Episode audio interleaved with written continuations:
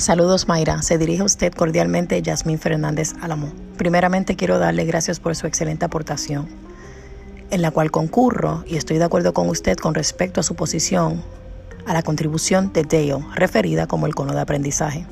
Según la propuesta de Dale, los estudiantes deben poder participar activamente y estar capacitados para un proceso de aprendizaje efectivo.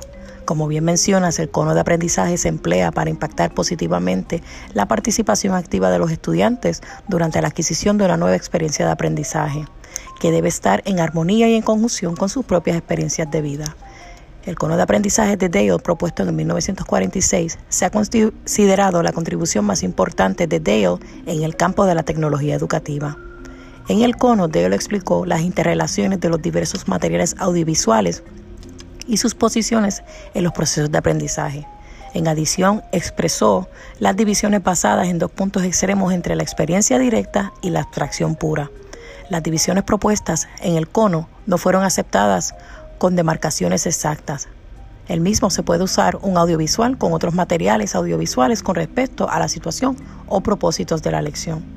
El cono de Dale es uno de los fundamentos teóricos más importantes de la tecnología educativa. Por lo tanto, el cono establece conexiones entre ideas concretas y abstractas, que es uno de los principios fundamentales de la enseñanza y aprendizaje.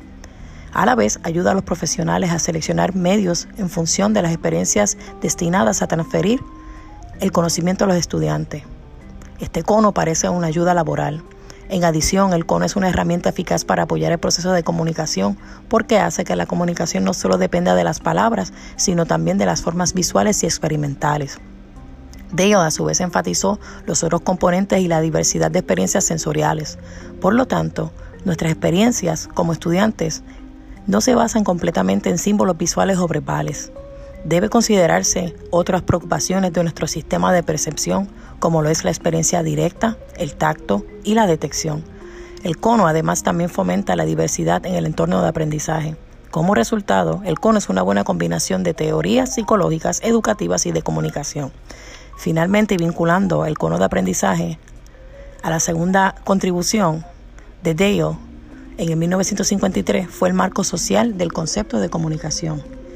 Dale era una de las personas que creía en la importancia de compartir experiencias mutuas. Como diseñadores instruccionales, estas podrían ser preguntas importantes para nuestra reflexión sobre el cono de experiencias de Dale. Número uno, cómo los estudiantes no tradicionales y estudiantes tradicionales apoyan el uso del aprendizaje experimental en varios contextos, cursos y disciplinas. Y número dos, si es necesario la necesidad de más investigaciones con respecto a la variación en respuesta a las preguntas sobre las experiencias de aprendizaje de los estudiantes.